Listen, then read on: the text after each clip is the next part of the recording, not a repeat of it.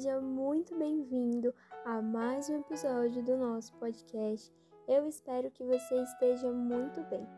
Nossa passagem de hoje é em Lucas, no capítulo 12, o versículo 15.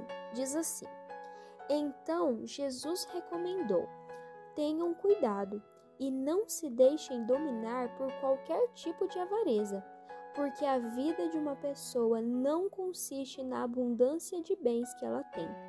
E Jesus lhes contou ainda uma parábola, dizendo: O campo de um homem rico produziu com abundância.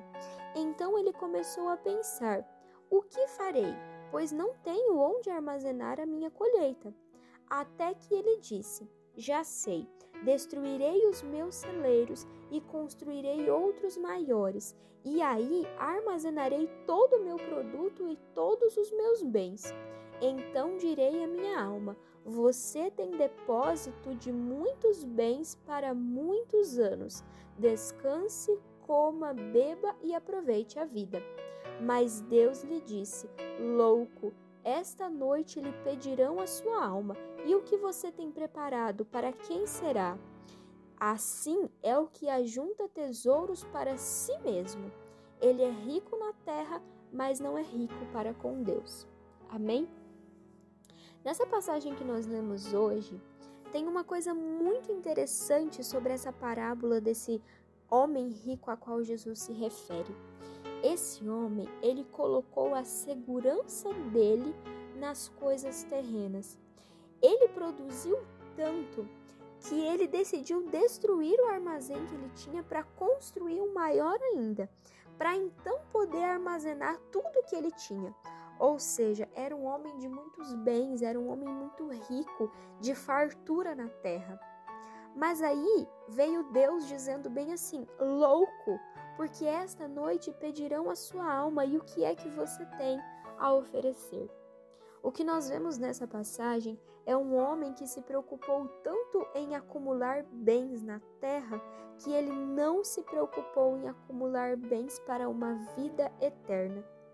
Uma coisa interessante sobre este texto é que nessa passagem em que Deus fala: Louco, esta noite lhe pedirão a sua alma o verbo pedirão vem do grego, que é uma palavra usada para empréstimo. Uma coisa interessante aqui é que empréstimo é uma coisa que você pega, mas depois você tem que devolver. É algo que você pode tomar emprestado, mas depois, em algum momento, aquilo vai ser cobrado de você. Deus, quem nos emprestou a nossa vida, ele alguma hora pede ela de volta. Alguma hora ele vai estender as mãos e perguntar o que foi que nós fizemos com aquilo que ele deu para nós. E então, no dia em que ele pedir a nossa alma, o que é que nós teremos para oferecer a Deus? É isso que essa passagem quer dizer.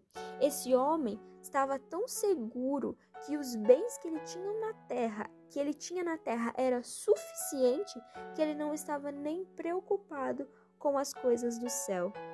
Será que não é assim que nós temos vivido a nossa vida? Será que não temos pensado que a, a alegria, a felicidade, a vida ela se consiste apenas na abundância de bens terrenos. A abundância de bens terrenos são importantes, são necessários, são precisos, mas não coloque na frente da eternidade, não coloque na frente da vida que nós viveremos ao lado de Deus. Amém? Que o seu dia seja abençoado e até o nosso próximo episódio.